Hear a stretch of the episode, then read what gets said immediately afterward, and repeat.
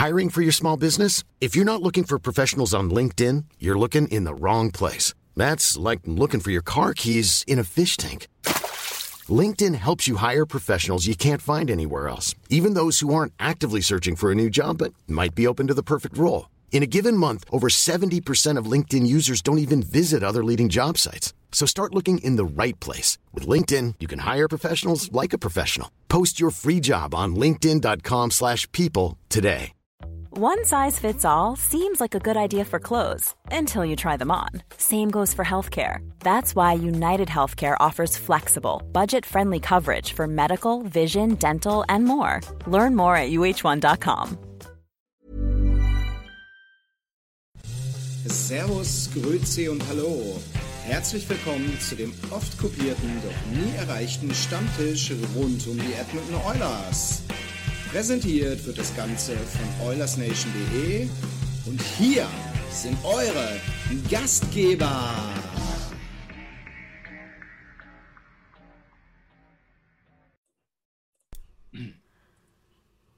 Ja, schönen guten Abend, liebe Oilers-Freunde.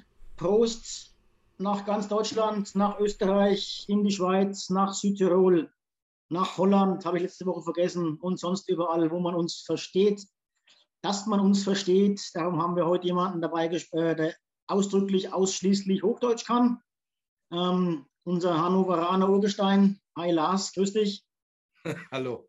Ja, dann, dann gehen wir einmal von ganz rechts oben nach links unten die Republik durch. Nils, grüß dich, alter Berliner. Einen wunderschönen guten Tag wünsche ich. Dann haben wir ganz unten, gar nicht mehr in Deutschland, sondern in Basel, ähm, Tim. Hallo. Technik und äh, Live, äh, Multitasking der Mensch, unfassbar. Äh, und meine Wenigkeit so ziemlich aus der Mitte, äh, aus der Nähe von Würzburg. Ja, wir wollen euch heute wieder eine Stunde lang bequatschen, bespaßen, mal schauen, was es alles zu bereden gibt. Ähm, die Oilers hatten eine coole Woche. Ähm, wir hatten vier Siege und dann gestern eine deftige Klatsche. Ähm, insgesamt standen wir bei 5-0, mal zwischenzeitlich, äh, was die Siegerserie angeht von, von Coach Woodcroft. Und über die letzten 14 Spiele stehen wir immer noch bei 14, äh, bei 12, 3-1. Also äh, eigentlich auch letzte coole Wochen gehabt, muss man durchaus sagen. Wir haben uns ganz schön wieder berappelt nach der Krise. Was gibt es denn zu den Spielen zu sagen? Universeller Eindruck, mal in einen Topf geschmissen. Wir haben gegen San Jose 3-0 gewonnen, wir haben gegen die Kings 5-2 gewonnen, wir haben gegen Anaheim 7-3 gewonnen. Und weil 7-3 so ein cooles Ergebnis ist, haben wir das dann halt nochmal hingelegt, nur andersrum und haben gegen Minnesota 7-3 verloren. Eure Meinungen? Alles gut oder Vorsicht geboten? Wie schaut's aus? Wer mag zuerst? Der Berliner fängt an, oder? Meigen, ja, komm, Meigen. komm, komm, komm. Ich lass mich nicht lumpen. Ähm, ja, ähm, ja, vorsichtig musst du, glaube ich, immer sein Vorsicht walten lassen. Ähm, ich finde, man sollte in das heutige Spiel, was heute Nacht äh, passiert ist, die 7 zu 3 Niederlage ähm, der Minnesota oder die wir kassiert haben von den Minnesota Wild nicht überinterpretieren. Ähm, das war, glaube ich, das fünfte Spiel in der siebten Nacht oder das fünfte Spiel in acht Tagen, wenn man es so nimmt. Ähm, das hast du gemerkt, gerade auch im ersten Drittel. Ich habe das erste Drittel gesehen. Ja, es war einfach, es waren heute einfach zu viele individuelle Fehler drin heute Morgen. Und dann liegst du halt auch mal 4-1 nach dem ersten Drittel zurück. Ja, es ist einfach, es ist einfach blöd gelaufen. Ich glaube, man, man sollte sich mehr auf die letzten drei oder vergangenen vier Spiele konzentrieren, die in der Woche abge, abgelaufen sind. Ähm, sehr, sehr überzeugender Sieg gegen San wirklich nie wirklich in Gefahr gewesen. Ähm, gegen ein relativ gutes Kings-Team echt ein gutes Ergebnis rausgefahren und dann auch Anaheim eigentlich keine richtige Chance gelassen. Kurz hat man gedacht, oh, die Oilers sind wieder die Oilers, was passiert denn jetzt? Aber so richtig, so richtig gezweifelt hat man ja dann doch nicht. Und ähm, was mich dann so richtig abgeholt hat, war wirklich das Spiel gegen Winnipeg. Das war wirklich eine der besten Saisonleistungen der Oilers, meiner Meinung nach. Da war wirklich von vorne bis hinten alles dabei. Da hat man wirklich gesehen, woran äh, Coach, äh, Coach Woodcraft oder auch sein Assistenztrainer, der für die, für die Verteidigung da ist, womit der Name gerade entfallen ist. Ähm, was, worauf die, äh, Manson, Dave Manson. Manson hm, worauf die Wert legen, was sie sehen wollen. Und ähm, meiner Meinung nach wurde es gut umgesetzt. Und deswegen bin ich da eher guter Dinge, tatsächlich. Das habe ich übrigens in meiner Anmoderation vergessen. Natürlich haben wir gegen Winnipeg auch noch 4-2 gewonnen. Äh, also das war wirklich ein geiles Spiel. Genau. Tim, wie hast du die Woche erlebt? Der Tim mutet sich immer selber, müsst ihr ja. wissen. Ähm, Und jetzt gerade es nicht mehr geschafft, sich zu entmuten. Ähm, ich fand die Woche gut, ja. Also, ich habe gestern irgendwie so ein, so ein Tweet in unsere WhatsApp-Gruppe reingehauen, der gesagt hat, irgendwie, wir waren jetzt lange ein gutes Special Teams-Team mit schlechten 5 gegen 5 Werte. Das lässt sich nicht so einfach auszugleichen, aber im Moment sind wir ein richtig gutes 5 gegen 5 Team, das ein bisschen schwächelt in den Special Teams und das lässt sich viel einfacher ausgleichen. Und äh, das ist so im Moment so das, was ich mitnehme von der Zeit seit dem Coaching Change, dass sich halt unsere Ausgangslage in dem Sinne nicht groß verändert hat. Unser Kader hat sich nicht groß verändert, aber unsere Spielweise hat sich verändert und das hilft uns langfristig sehr gut weiter. Es ist unfassbar, dass unser Team auf eine einfache Frage, wie war deine Woche, eine Analytics-Antwort gibt. Aber so ist er halt. Das ist keine Analytics-Antwort, das ist eine Eishockey-Antwort. Ein bisschen schon. Wir werden, wir werden da aber heute noch öfter drauf kommen, ähm, weil es einfach genauso ist, wie du sagst. Ja? Also das ist jetzt, äh, der Tweet war cool und witzig, aber er trifft es halt auch genau auf den Punkt. Äh, 5 gegen 5 ist die Basis und wenn die Special Teams klappen, ist es nice to have. Aber andersrum wäre es halt kacke und andersrum war es auch kacke für uns die letzten beiden Jahre einfach. Ne? Schön, wenn du durch ein cooles mhm. Powerplay äh, ein paar Spiele gewinnst, aber substanziell ist es einfach nicht und gerade in Playoffs nicht. Ne?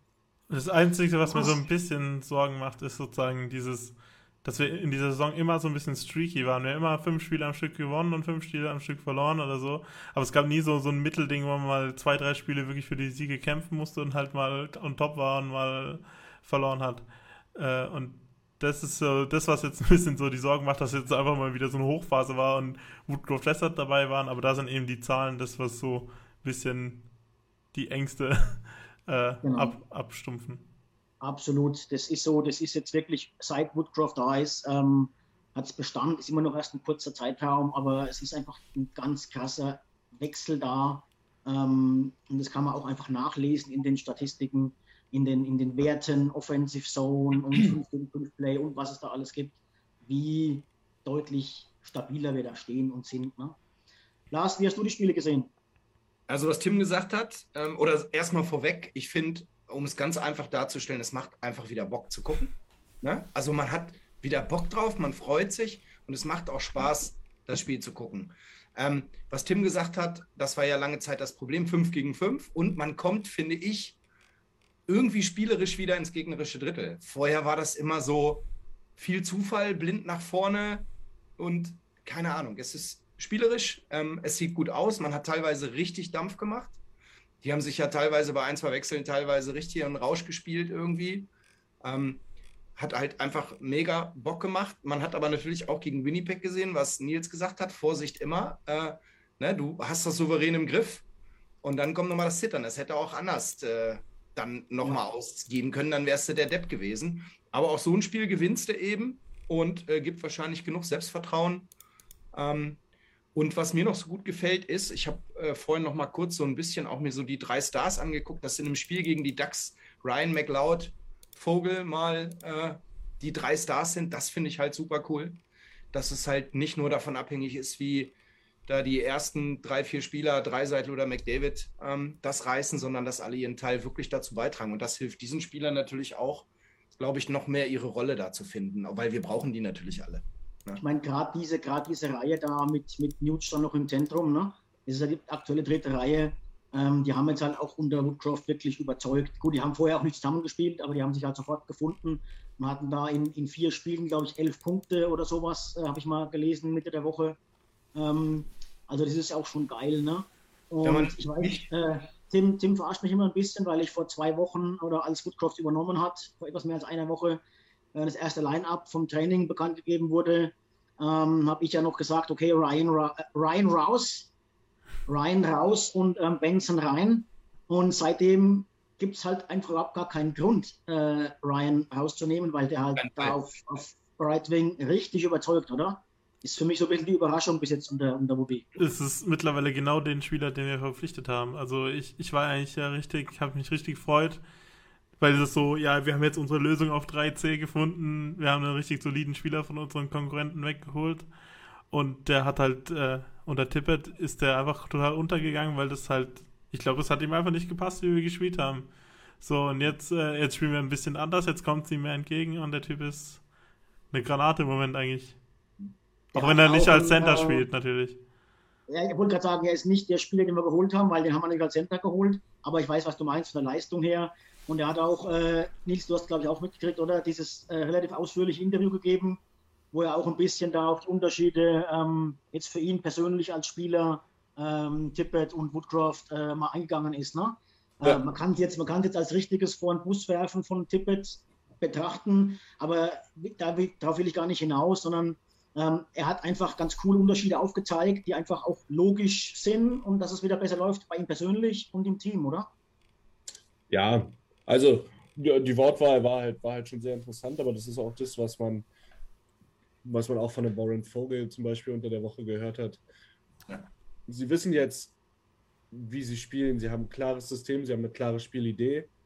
Und was mich so am, am hellhörigsten hat äh, werden lassen, war, ähm, dass jeder genau weiß, was er macht und ähm, dass die Leute in den Situationen keine Panik mehr kriegen. Und das ist was, was ich finde, sieht man. So, heute Nacht bist du wieder in alte Muster verfallen. So, weil die ersten drei, die ersten vier Tore eigentlich sind alles individuelle Schnitzer. Einmal war es, glaube ich, Bouchard, einmal müsste es Broberg gewesen sein, wenn ich mich nicht täusche. Und äh, so hast du wieder angefangen, dich selbst zu schlagen. So, das ist auch einer der Keys jetzt unter der Woche, ähm, wenn wir auf NHL zu sprechen kommen, äh, die die Run Scouting Crew äh, wahrscheinlich auch jetzt auch nehmen wird. Hashtag Run Scouting Crew. Was ähm, hat es damit auf sich? Ich habe nur die Hashtags gesehen. Was ich ich kläre klär nachher noch auf. Ich habe mir ein bisschen okay. was zu sagen zu der ganzen Sache. Okay. Mhm. Gehen wir nachher ähm, drauf ein, auf das Jahr. Genau, gehen wir nachher drauf ein. Ähm, du darfst einfach dich nicht selber schlagen. So, das ist uns ganz oft passiert, gerade auch in dieser Win-Streak, äh, in dieser Losing-Streak. Wir haben uns immer wieder durch individuelle Fe Fehler selbst bestraft. Und das ist die letzten fünf Spiele nicht passiert. Und das hast du gemerkt. Die Leute waren, wir waren dominant. Wir haben nichts anbrennen lassen, einfach klassisch nichts anbrennen lassen. Und dann hast du auch deine Confidence. So, das heute Nacht. Unkonzentriertheiten. Pech, sicherlich auch Pech an einem guten Tag hätte Smith sicherlich auch zumindest mal einen von den vier Stück. Aber das passiert und äh, ich finde, alles in allem ähm, macht, es, macht es Spaß auf mehr. Das war auch ähm, genau der Unterschied von den anderen Spielen zu gestern. Ähm, wir haben in nicht allen anderen Spielen die High Danger Chances, egal ob man es jetzt von irgendeiner Statistikseite runternimmt oder ob man die Grade A äh, Chances vom Edmonton Journal nimmt, ähm, relativ konstant bei ungefähr 10 gehalten. Das ist völlig in Ordnung für ein Spiel. Und es waren dann wirklich auch alles Chancen, die sich der Gegner erarbeiten musste. Ne? Da war nichts dabei mit Fehler im Aufbau, in der eigenen Zone, Turnover. Und gestern waren es halt dann hauptsächlich die, hauptsächlich die Youngster. Kann man ihnen nochmal verzeihen, klar, wird immer wieder mal vorkommen. Ganz am Anfang beim 1-0, ja, bringen, bringen ähm, Broberg und Benson die Scheibe nicht aus, der, aus, aus dem Drittel. Genau. Okay, das zweite war ein Powerplay-Tor. Beim dritten ähm, ist es Bouchard, der am anderen aus 30 Zentimetern gegen Schienbein schießt und ein Turnover. Ja, das macht eigentlich nur Barry sonst bei uns, oder Nils? das ist äh, der Barry Special. Wenn das, wenn das Barry gewesen wäre, dann wäre er wieder äh, zum Teufel gejagt worden. Es war aber Bouchard, da ist nicht drüber gesprochen worden, sollte man aber auch mal tun. Und beim vierten Tor waren es einfach beide zusammen, also Broberg und Bouchard, die im eigenen Drittel einen Turnover kreieren mein Gott, und dann stehst du 4-0 hinten im ersten, im ersten Drittel. Ne? Und insgesamt haben wir uns halt auch nur gestern sechs richtige krasse Chancen erspielt. Das ist halt deutlich weniger als in den anderen Spielen. Aber ist klar, wenn du so schnell 4-0 hinten liegst, dann machen die halt auch dicht. Ne? Ähm, dann tust du auch schwer, zu krassen Chancen zu kommen. Ja, und du musst ja dann halt auch, da sind wir wieder im Thema der Belastungssteuerung du siehst ja dann auch, okay, es steht jetzt 4-1 nach dem ersten Drittel, dann versuchst du vielleicht nochmal ein bisschen auf Halbgas in Mitte Dritte nochmal ranzukommen. Aber irgendwann fängst du halt auch Minuten zu managen, fängst damit an, ja. weil du halt auch die Belastung ein bisschen steuern musst. Und es ist, ist nun mal eine 82-Spiele-Saison. Man sagt zwar immer, jeder, jeder Punkt zählt, aber wenn es dann erstmal 4-1, 5-1, 5-2, 6-2 steht und du gehst ins letzte Dritte, dann bist du, glaube ich, auch realist genug, um zu sagen, na klar, wir versuchen es noch, aber wir werden jetzt nicht ähm, McDavid und Dreiseite hier ähm, bis zum Schluss aufs Eis schicken, damit hier irgendwie noch nur damit 6-4 ausgeht. Ähm, es ist, das, genau, ja. genau. Ja. Das ist dann was, wo man auch Woodcroft loben muss. Hätten wahrscheinlich andere Coaches auch gemacht, aber das ist halt extrem aufgefallen. Tim, äh, du hast auch die Eiszeiten von der Nacht im Kopf. Ähm, es ist dann das einzige Richtige, oder dass man dann, äh, sag ich mal, die Stars auch ein bisschen schont, äh, weil jetzt gerade wegen dem straffen Programm, was wir hinter uns haben, jetzt haben wir gerade mal einen Tag mehr Pause halt, ähm, aber McDavid unter, ne, gerade 20 Minuten, drei Seiten unter. Auch, ne? hm. ähm, Nurse relativ wenig, CC nur 17. Dafür haben halt die anderen Youngster wirklich ja, ein Drittel oder die Hälfte mehr als sonst. Ne? Und ich glaube, das war das eigentlich Richtige, dass du dich in dem Spiel deinem Schicksal halt ergibst, weil es wurscht ist, ob du mit vier Toren Unterschied verlierst oder mit einem. Ne? Ja, und wir, wir haben jetzt gerade, oder du hast jetzt gerade Broberg und Bouchard angesprochen. Und, und Bouchard hat ja wirklich in der, in der schwierigen Phase im Dezember hat er ja richtig viele miese Fehler gemacht eigentlich und hat auch richtig schlecht gespielt. Aber jetzt die letzten fünf Spiele unter Woodkoff hat er ja wieder richtig gut gespielt und Broberg eigentlich auch in seiner, äh, in seiner Sheltered-Rolle, also in seiner so eingegrenzten Rolle. Aber an sich ist so das Spiel gestern Abend, das zweite Spiel von dem Back-to-Back, -Back, wo man eh schon, äh, wo sozusagen dann eh nicht der Sieg erwartet wurde. So, man hat zwar dafür gespielt, aber erwartet wird es jetzt auch nicht unbedingt das ist halt der Raum für Fehler dann auch mal da sozusagen und lieber halt mal so gebündelt in einem Spiel, als dass halt es äh, Tag für Tag, Spiel für Spiel halt sozusagen die Fehler des Spiels kosten und die Punkte kosten. Und das ist auch der Grund, ich sag mal, äh, Minnesota ist halt auch ein Top 5, Top 6 Team in der Liga. Die nutzen dann die Fehler halt auch einfach aus. Ne? Ähm, mhm. Aber das ist, glaube ich, ein wichtiger Punkt, den wir herausgestellt haben schon und der auch hier im Chat gerade und auch heute Nacht im, im äh, im Game Thread ja schon äh, thematisiert wurde. Ich glaube nicht, dass das jetzt ein nachhaltiges Problem ist, weil wir uns eben gerade im wichtigen 5 gegen 5 echt stabilisiert haben. Ne? Und wenn man jetzt heute Nacht nur mal diese Statistiken für das eine Spiel anschaut, sieht man halt auch, dass nicht immer die mit dem mehr Puckbesitz, mit den ähm, besseren und mehr Zahl an Chancen und Schüssen und so weiter gewinnen, sondern ähm, dass man halt dann verliert. Wir hatten äh, 60 Prozent Fenwick oder Corsi, ich weiß gerade nicht auswendig, beides wahrscheinlich deutlich im positiven Bereich. Ähm, Expected Goals war, glaube ich, noch krasser und trotzdem verlierst du es. Aber wir sind, glaube ich, ein gefestigteres Team, deswegen mache ich mir nicht so viele Sorgen, als das in Vergangenheit war. Obwohl ich da natürlich noch kurz äh, anmerken will, dass es auch so ist, dass wir ja einen Großteil vom Spiel hinten lagen und deshalb sozusagen die Corsi und Fenwick-Werte trotzdem und die Expected Goals-Werte ein bisschen in unsere Richtung dann sozusagen gedreht sind, weil halt ein Team, das hinten liegt, mehr aufs Tor schießt als der Gegner. Das haben Christian und ich in unserem ersten Teil von unserer Analytics-Serie auch angesprochen. Das ist eigentlich der einzige Grund, warum ich das gerade anspreche. Die war übrigens sehr gut. Also wer es noch nicht gehört hat, da werden ein paar Basics in der ähm, ähm, Analytics äh, ausführlich thematisiert oder angesprochen, einfach erklärt. Äh, Hört es euch mal an, ist eine halbe Stunde, geht nicht zu weit. Ähm, und da wird es auch noch Fortsetzungen geben, glaube ich, Tim. Ne? Ja, da, da, da, sind wir auch sehr äh, offen für Feedback und Vorschläge, was ihr denn gerne mal sehen würdet, was wir anders erklären sollten oder was wir gerne mal erklären sollten. Das war gestern, das war gestern eindeutig so ein klassisches Beispiel. Man ist frühzeitig hinten, dadurch kriegst du mehr Schüsse, weil der Gegner weniger macht und sich auf Verteidigen konzentriert. Aber natürlich haben wir die vier Siege vorher, obwohl wir gewonnen haben, hatten wir auch deutlich, deutlich mehr Zahl an Schüssen das zeigt auch, dass wir als Team gefestigt sind und dass das tendenziell eher gestern der Eintagsfliege war. Und dass das nicht am Spiel lag oder am Spielsystem, sondern einfach an den individuellen Fehlern, wenn du einen Gegner zu Chancen einlädst. Irgendwann nutzt das ja. Ne? Bei Chancen nutzen komme ich wieder zum Nils. Ähm, ich habe letzte Woche ein Video gesehen. Jetzt glaube ich ihm tatsächlich, dass er Eishockey spielen kann. Er hat ein Tor geschossen in einem echten Spiel. Äh, ja. Ja, äh, dazu Gratulation. Bist da durch die gegnerischen Verteidiger durchgesplittet in bester McDavid-Manier. Überragend. Ähm, das heißt, ich kann dich jetzt auch wieder als Player äh, interviewen. und ja. einfach, mal, einfach mal so eine Frage stellen. Ähm, was ist das für ein Unterschied, wenn jetzt auf einmal nur noch zwei Leute vorchecken und der dritte Stürmer bleibt quasi, macht die Mitte zu und hilft gleich mit Covern äh, und hilft auch der Verteidigung, die blaue Linie zu halten? Was ist das auf dem Eis für ein Unterschied? Meinst du jetzt aus der, aus der defensiven oder vom offensiven Standpunkt? Ja, beides von mir aus. Wenn du als Spieler die taktische Anweisung kriegst, so machen wir das. Mhm. Also als, als, als defensive Mannschaft ähm, ist es natürlich ein bisschen, ich will nicht sagen entspannter, aber du bist, du, du läufst weniger, dadurch, dass du halt weniger aggressiv vorcheckst, aber du musst halt vom Kopf viel mehr machen. Du musst Passwege gut zustellen, weil ein etwas passiverer Vorcheck lebt immer davon, dass du, dass du Passwege nimmst, dass du Laufwege gut abwinkelst, dass du nämlich aus diesem kleinen Effort, den du da raus, reinsteckst, dass du daraus mö möglichst großes Kapital schlägst.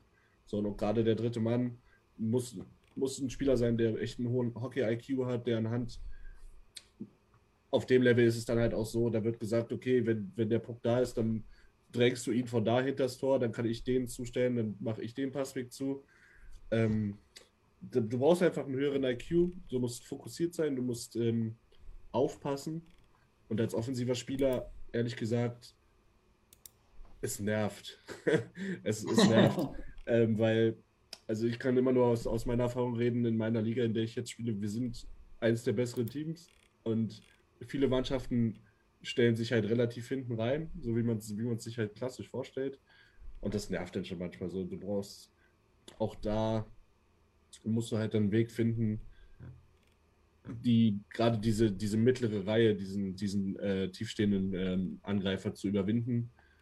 Und da musst du ja was einfallen lassen. Und das ist dann auch wieder die Herausforderung, die dann auch wieder mhm. Spaß machen kann. Aber ähm, ja, äh, du musst, du musst generell beim Eishockey musst du immer bereit sein, dich auf neueste Sachen einzustellen, die einfach so auf einmal sind. Und das, das ist, glaube ich, was den Sport auch so spannend macht. Mir ist das aufgefallen jetzt, in, das war, ich weiß nicht welches, ob es das dritte oder das vierte Gegentor gestern war, ähm, als Proberg relativ unbedrängt den Puck ähm, aus dem eigenen Drittel nach vorne haut, an der Bande entlang, in der Hoffnung, ähm, der Mann, der da vorne an der Bande äh, steht, kann dann abfälschen und kann dann quasi Dump and Chase vorne rein äh, abfälschen.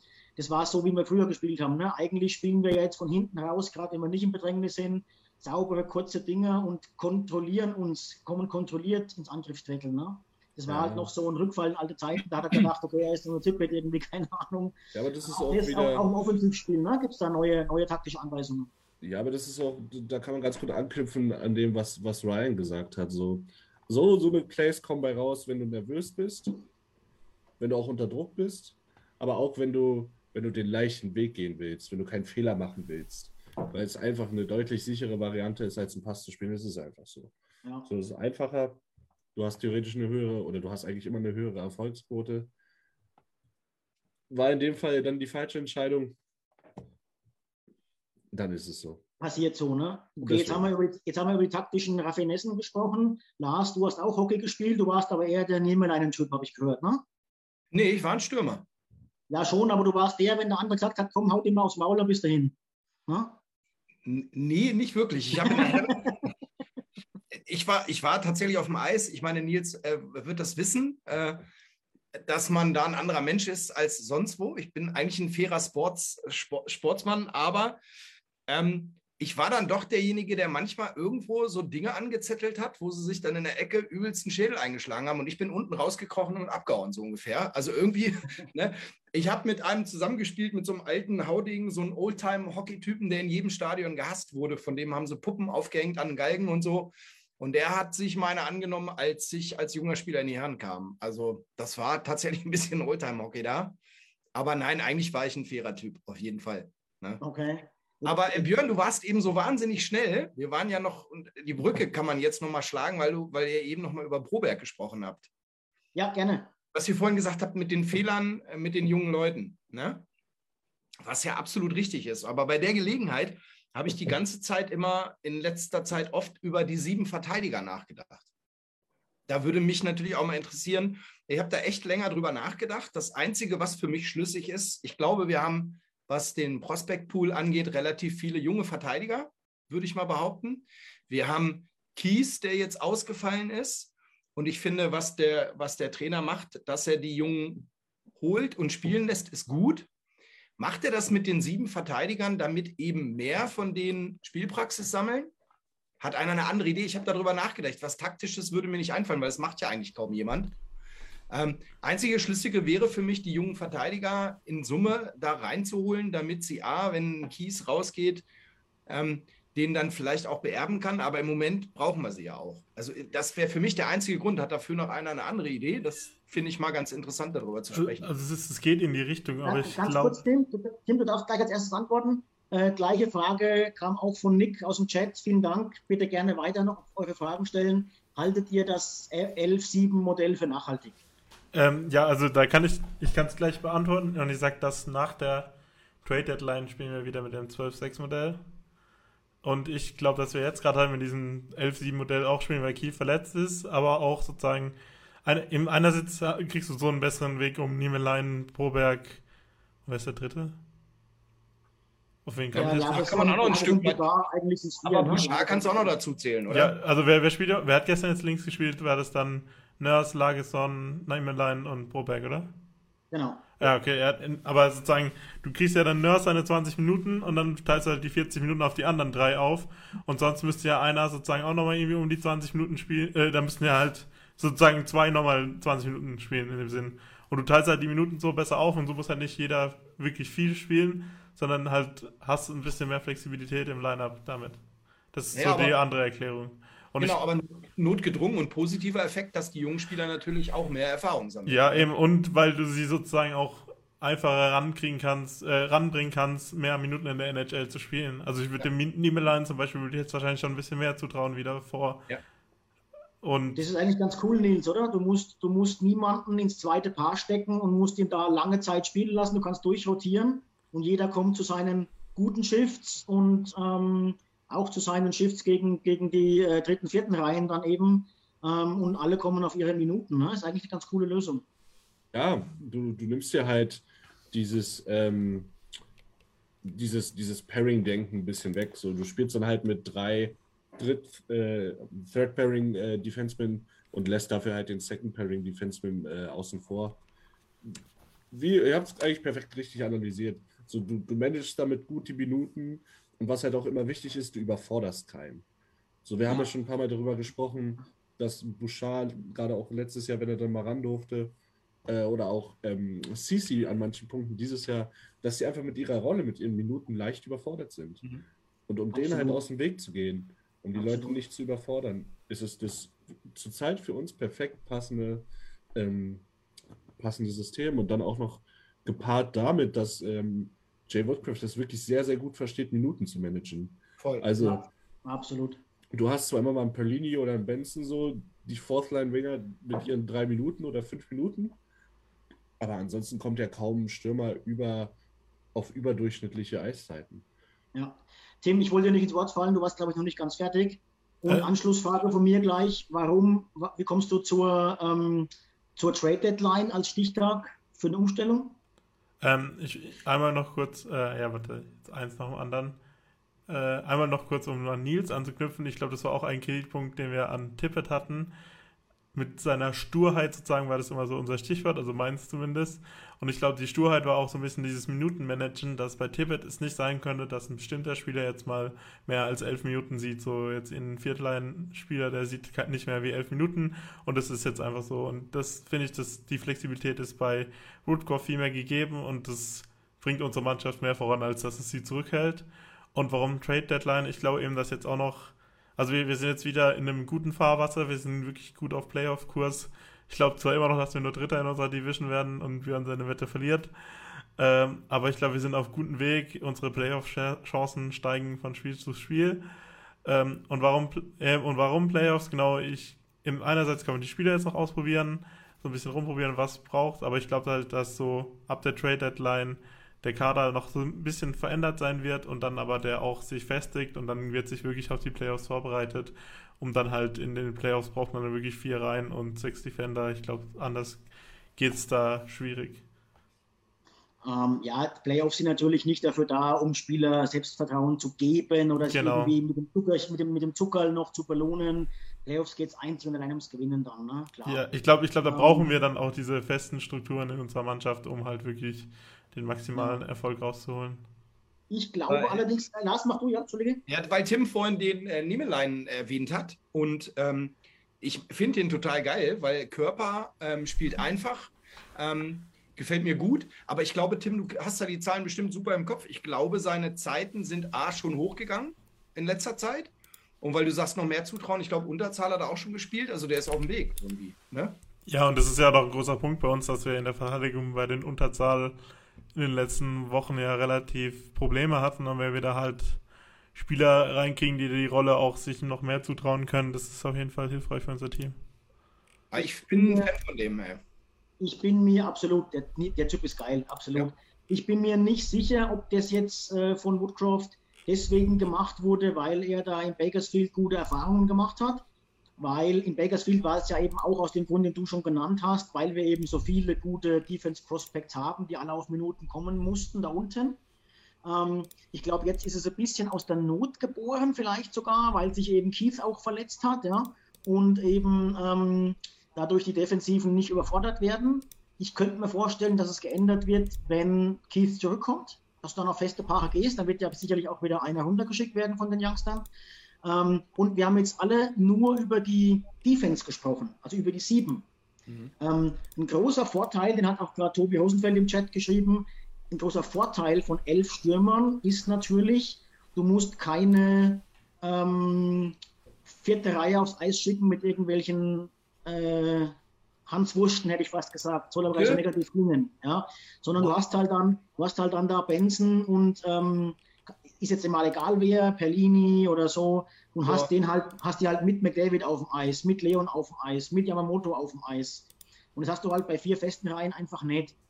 Das heißt, du bist schon variabel und kannst da flexibel reagieren, kannst die mal aufs Eis schicken und wenn du zum Beispiel da gerade McDavid als extra Center mit drauf hast, und du bist festgespielt, dann bringst du halt für Perlini kurz mal Leon und hast auf einmal eine First Line drauf. Mit einem einzigen Wechsel. Ne? Es hilft den jungen ähm, Spielern hinten auch mal mit, mit denen zusammenzuspielen. Ne? Also es ja, hilft also, einem Benson, spielt, hilft sicher enorm, wenn er mal zwei, drei Shifts mit McDavid oder Dreisorte bekommt, weil er halt ja auch. Ja, das, Tor, das Tor gestern war mit Leon, oder? Ja, eben, weil, und er ist ja eigentlich ein Natural Scorer, dafür kennen wir den ja eigentlich aus seinen AHL-Zeiten und so. Und ich glaube halt, wenn, wenn der halt wirklich dann auch mal die Chancen kriegt, hilft es ihm auf jeden Fall. Und die Bottom Six ist ja auch mehr oder weniger, die Depth in der Bottom Six ist ein bisschen unsere Schwäche. Also da sehe ich den Punkt wirklich auch. Und wenn man nur noch fünf in der Bottom Six braucht, dann, dann ist, die, ist die Depth schon mal ein bisschen größer. Also ich könnte mir vorstellen, wenn Keith zurückkommt, dass du halt Nurse, Keith und Cici gesetzt hast über, über 20 Minuten oder circa 20 Minuten. Ähm, die Frage ist, was hält er wirklich von Barry? Momentan kriegt er relativ viel Eiszeit weil halt, da wird momentan, sieht er eher Bouchard bei den Youngstern, ja, von der Eiszeit her. Ähm, also die beiden sind ein bisschen der Knackpunkt. Ähm, wer spielt, haben wir einen festen zweiten Rechtsverteidiger sozusagen ähm, oder nicht? Äh, das ist ein bisschen der Knackpunkt, den ich mir vorstellen könnte, weil ich glaube nicht, dass er zwanghaft zurück will, weil er halt auch die coolen Vorteile in der Offense einfach sieht. Ne? Ja, und ich glaube, das hilft sozusagen, wie das so gemacht wird, das hilft halt eigentlich Bouchard und Barry auch, weil die halt sozusagen dann sich die Zeit auch ein bisschen mehr teilen können. Also die spielen ja dann beide mit Nurse und spielen beide mal mit den dritten und vierten linken Verteidiger und das hilft denen sozusagen auch sozusagen sich gegenseitig äh, die Zeit zu managen und dass halt beide bei einer guten Eiszeit sind und äh, CC ist sozusagen der Haupt-Eiszeitspieler auf der rechten Seite. Gehen wir doch gleich mal in eine spontane, spontane Frage. Wie sind unsere Wunschpaare, wenn Keith zurückkommt? Hm. Ich gebe euch kurz Zeit zum Überlegen. Ich habe die Frage schon länger gelesen. Ich fange mal kurz an. Ähm, also meine Wunschpaare sind dann ähm, Nurse und Bouchard, Keith und Sisi, wie gewohnt. Und hinten dran ähm, Niemeleinen und Barry. Gute Idee. Ähm, ich glaube, Bouchard an der Seite von Kies würde ich auch fast ganz gut finden. Das, das ist auch das, was, wo ich die Frage gelesen habe. Das wär, ist mir da auch eingefallen. Das, wär, das wollte ich eigentlich von Anfang an von der Saison eigentlich mal sehen. Aber du das kannst eigentlich nicht Lagerson rausnehmen. Der ist viel zu konstant geworden in den letzten Spielen. Also das ist, das ist eine heiße Frage. Ähm, ist eine heiße Frage, Schwierig. ja. Schwierig, ja. Aber ich würde ähm, Eigentlich müsstest du Barry rausnehmen, aber halt wegen dem Rechts-Links. Ich weiß nicht, ob Woodcroft da so fanatisch dahinter ist wie ähm, Tippett. Das wird sich auch jetzt rausstellen. Vielleicht traut er auch einem wie Bouchard so eine Rolle auf dem Offspring zu. Keine Ahnung. Wir, wir, wir hatten es ja auch, also ich hatte es letztes Mal, letztes Mal, glaube ich, erwähnt oder vorletztes Mal mit Christian, war letztes Mal, glaube ich, äh, dass sozusagen die Wahrscheinlichkeit größer ist, dass, äh, oder das reported wurde, dass wir eher einen Defender holen als einen Goalie bei einem Trade Richtung Deadline. Aber ich finde, mittlerweile macht das überhaupt keinen Sinn mehr, weil der, wie würde das überhaupt reinpassen? So in dem Fall, weil wir haben jetzt ja wirklich viele Optionen in der Verteidigung, aber wenn du einen neuen Verteidiger nochmal reinholst, dann hast du ja nochmal zu viele Optionen sozusagen mehr. Müsstest du wen weggeben?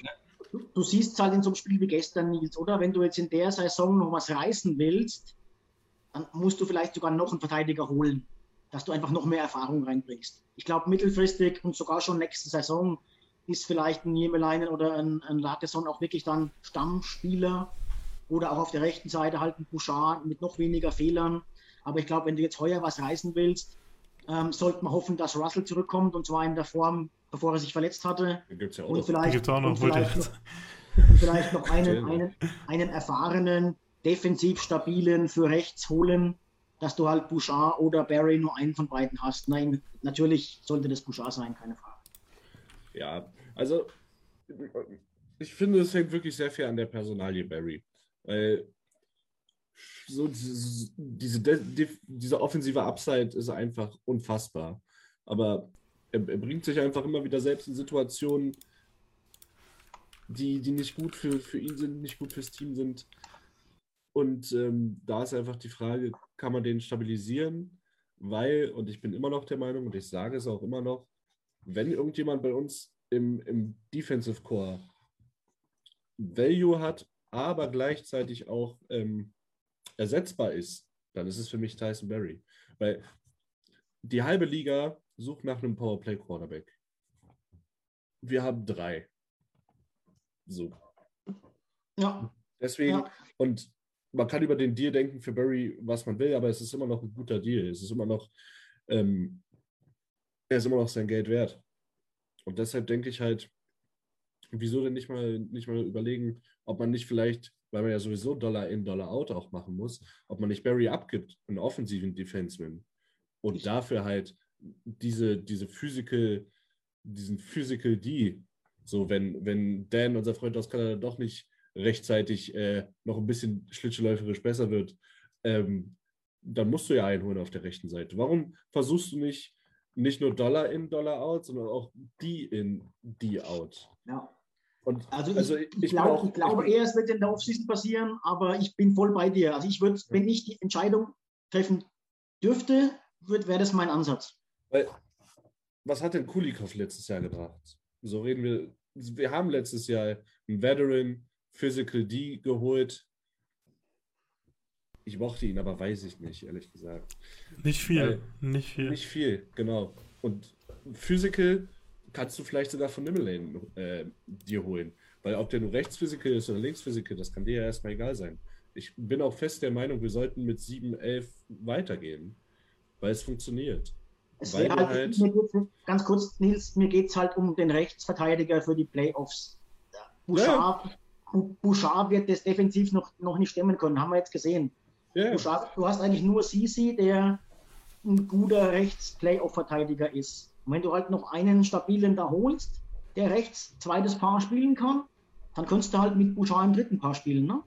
Das ist ja neben dem Torwart die große Kritik an diesem Kader, die ich habe, dass Barry und Bouchard sich viel zu ähnlich sind, dass sie halt zwei äh, Plätze in der D aufnehmen, sozusagen, weil und Bouchard hat dann gleichzeitig in der Defense noch die größere Upside, aber sie sind halt einfach, die sind eigentlich fast genau der gleiche Spielertyp, so, so dieses, äh, dieses Spider-Man-Meme da, so, die schauen sich so gegenseitig an äh, und wir brauchen halt noch einen Spieler, der halt diese andere Rolle spielen kann, die halt Larsen gespielt hat, die Bär teilweise gespielt hat, aber letzte Saison auch nicht gut. Auch nicht, auch nicht. Nee, also in der, in der vorletzten Saison hat er sie gut gespielt, aber letzte Saison auch nicht. Ähm, du kannst einfach nicht mit einem von den beiden, also Ja, nee, das, das, das, das, hat halt einfach nicht geklappt so und das ja. da muss halt eh was noch passieren, entweder jetzt für diese Saison oder für nächste Saison, aber da ist unser Roster sozusagen noch sehr unausgeglichen. Ja, genau deswegen sage ich ja. Den ja. offensiven Verteidiger ist Barry raus und dafür, ich sag dir ganz ehrlich, von mir aus auch so ein Logan Stanley von Winnipeg. Dann ist der halt zwei Meter groß. Der macht seine Sache gut, spielt einen ordentlichen ersten Pass und viel mehr brauchst du doch einen dritten Pairing auch nicht. Ich habe jetzt über Namen noch nicht so nachgedacht, aber definitiv, ja. Das sind jetzt auch, da haben wir gleich ein paar Fragen auf einmal beantwortet, die gestern in der Ankündigung dann schon gestellt wurden. Ähm, benötigen wir überhaupt noch einen Trade? Ich glaube, wir sind uns ziemlich ein, ein, ähm, einig, dass wir halt einen Verteidiger, im Idealfall einen Rechten und ähm, ja, also ich bin auf alle Fälle auch noch bei Goalie, aber ich bin mittlerweile auch mehr und mehr der Meinung, ich wünsche mir es immer noch, aber ich glaube nicht mehr, dass es passiert, schon erst in der Offseason. Ich glaube, da wird es halt einfach so sein, wie Kenny Holland halt schon immer gearbeitet hat. Er, er wird nichts erzwingen, aber wenn sich halt das Richtige ergibt, dann wird er sofort den Trigger zünden. Ähm, eine Sache wollte ich noch äh, zu dieser 11-7-Sache anmerken. Da hat Tobias Rosenfeld einen guten Kommentar eben nochmal dazu geschrieben, dass die, die 4-3-Spieler halt mit, mit McDavid, Dreisettel und New zusammenspielen, dass es halt für die auch eine Motivation ist, nicht nur ein Shutdown-Verteidiger zu sein, was halt bei Tippett wirklich, das war ja auch letztes Jahr mit Kahun das Problem, dass er nie in der dritten oder vierten Reihe spielen konnte, weil er kein Shutdown-Spieler wäre. Ja, und es ja. wird halt jetzt viel besser, also es hat, äh, wird viel besser reinpassen, weil halt die jetzt auch wirklich unter Woodcroft vollwertig 200 Fuß Eishockey spielen kann. Ja, wir haben eigentlich keine richtige Shutdown-Reihe mehr und wenn, dann ist es am ehesten die dritte, ne? Ja, genau. Ähm, mit Vogel und Ryan, ja. Ähm, woran liegt es, dass wir die Ausfälle von Keith, Cassian, Russell und Puljavi scheinbar mühelos kompensieren können? Ich ja, ergänze also die Frage, können wir das? Fragezeichen. Puljavi nicht und beim Rest schon. Und woran liegt's? Dass sie naja. einfach keinen kein Wert haben fürs Team. Das ist einfach. Ja, und außerdem bist ja, du, na, außerdem, du bist ja aktuell in einer Situation. Ich meine, durch den Trainerwechsel kommt ja erstmal schon ein bisschen Druck aufs Team. Ne, da gibt es Spieler, spiele ich bei dem Trainer noch, die hauen sich natürlich rein. Also die geben ja auch gerade alle gut Gas. Ähm, und nach dem Trainerwechsel verändert sich eh was. Ob da viel passiert ist im ersten Moment, und wir haben ja nun drüber gesprochen, es ist schon viel passiert. Und im Moment schwimmst du so auf dieser Welle, da kannst du das halt kompensieren. Wenn das aber längerfristig so ist, kannst du den Puljavi auf jeden Fall nicht kompensieren. Beim Rest bin ich eurer Meinung, auf jeden Fall. Aber ich glaube, der Trainerwechsel und dieses kleine Hoch, was man gerade hat, trägt natürlich auch dazu bei, dass das ganz gut läuft. Absolut. Also ich bin auch der Meinung, Puljavi ersetzen können wir nicht, weil wenn Yamamoto der beste Rechts-Right-Wing äh, äh ist, dann, hat, dann bist du einfach nicht gut genug. Wobei er ähm, seine Sache gut macht. Also Absolut, das will ich. Ich, ich meine das eher aus, aus, aus Depth-Gründen jetzt, ne? Mhm. Ähm, aber die anderen, also ich glaube auch, dass in diesem Jahr, so wie wir jetzt dastehen, Keith nicht zu ersetzen ist. Ähm, gerade wenn es jetzt in den engen Spielen, äh, also der, zum einen war der in der Krise unser stabilster Verteidiger, auch wenn ihn einfach viele halt nicht mögen oder ihn auch nie gemocht haben wegen einem Vertrag. Wenn man aber mal so fair ist und schaut sich mal an, äh, A, die Statistiken ähm, und B, einfach auch, äh, ja, sich die Spiele mal anschaut, macht er halt weniger kaputt als andere über einen größeren Zeitraum. Und eben auch Russell, bevor er verletzt war, hat nochmal völlig überrascht. Ähm, aber das ist natürlich jetzt keiner, den man jetzt irgendwie länger einbauen sollte. Ne? Der kann auch wieder äh, Kacke zurückkommen. Ne? Von daher bin ich da schon in der Kacke Richtung bei euch. Aber ähm, Cassian, glaube ich, bräuchten wir nicht. Da könnten wir schauen, dass wir einen Trade-Partner finden irgendwie. Aber Pugliari und Keith wünsche ich mir schon zurück für diese Saison auf jeden Fall. Also was, was ich festhalten möchte, ist, dass Ausfälle von Spielern wie Keith oder wie Pugliari in der Form, in der sie jetzt äh, waren, bevor sie verletzt, äh, bevor sie sich verletzt haben, hätten wir vor zwei Jahren nicht so kompensiert. Und da siehst du einfach auch, dass wir wirklich, also wenn wir was können, dann ist es draften. Wir haben wirklich immer noch einen sehr starken Prospect Pool. Manche haben geliefert, manche weniger. Ja. Aber also ich glaube, mein nächstes Jersey wird ein Ryan McLeod. Also was der Junge spielt, Voll der geil. hat, glaube ich, in den letzten sechs Spielen auf neun Roster-Spots gespielt, gefühlt. Als nächstes ja. spielt er, vielleicht spielt er auch dritter rechter Verteidiger. Bei dem ja. kann ich mir inzwischen alles vorstellen. Er hat Überzahl, Unterzahl gespielt, äh, ja. Unterzahl glaube ich auch. Ne? Stark, super Typ im Moment. Gefällt Wirklich. mir richtig, richtig gut. Und der hat, Junge. guter Junge. Ja, Tim, du. Der hat auch in dieser Saison so eine Riesenentwicklung jetzt nochmal genommen. Also er hat uns ja letztes Jahr in den Playoffs schon ganz gut gefallen. Und dann hat er im Trainingscamp irgendwie komplett daneben gehauen und ist dann wieder runtergeschickt worden in die AHL.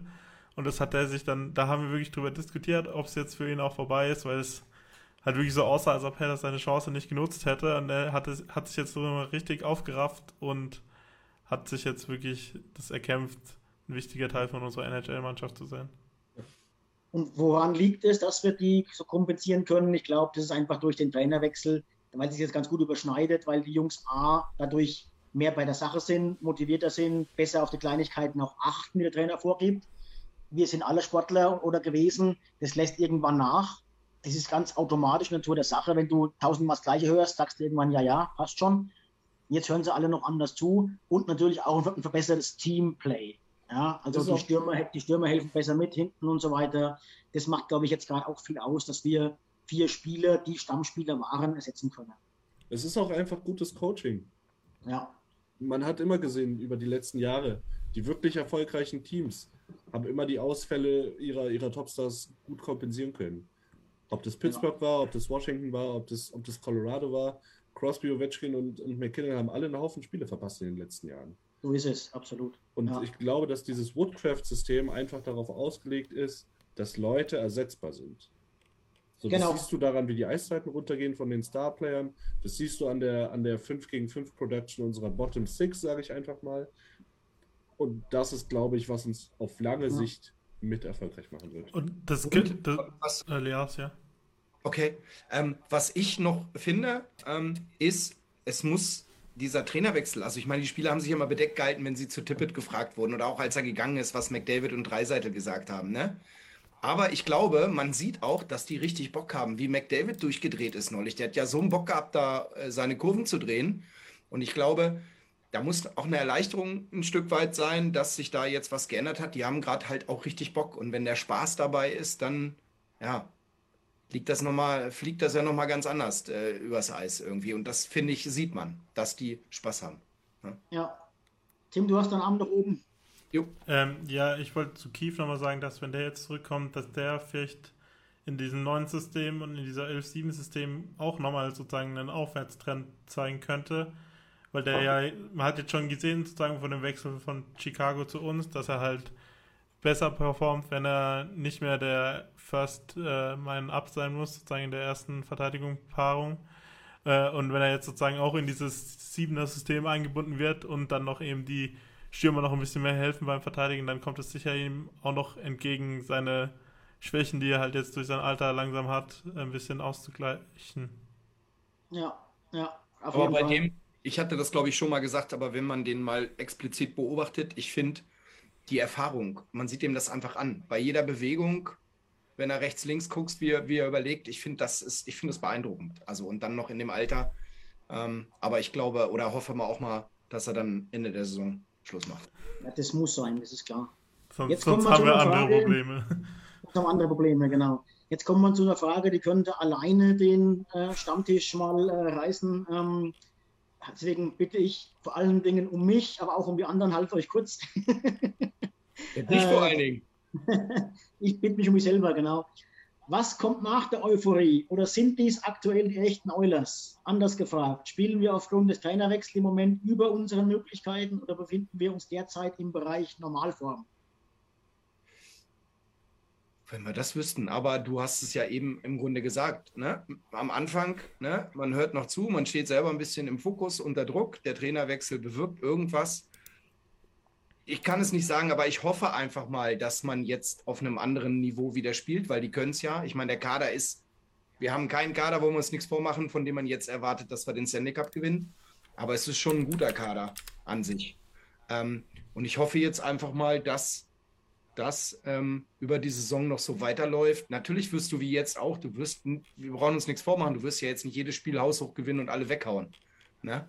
Das wirst du nicht, aber ähm, wir haben ja so viele Spiele gehabt, wo du im Grunde schon gesehen hast, wenn da nicht viel Glück mit im Spiel ist, dass da nach vorne irgendwie was geht. Und sie haben jetzt gezeigt, dass es spielerisch geht. Fünf gegen fünf haben wir uns drüber unterhalten.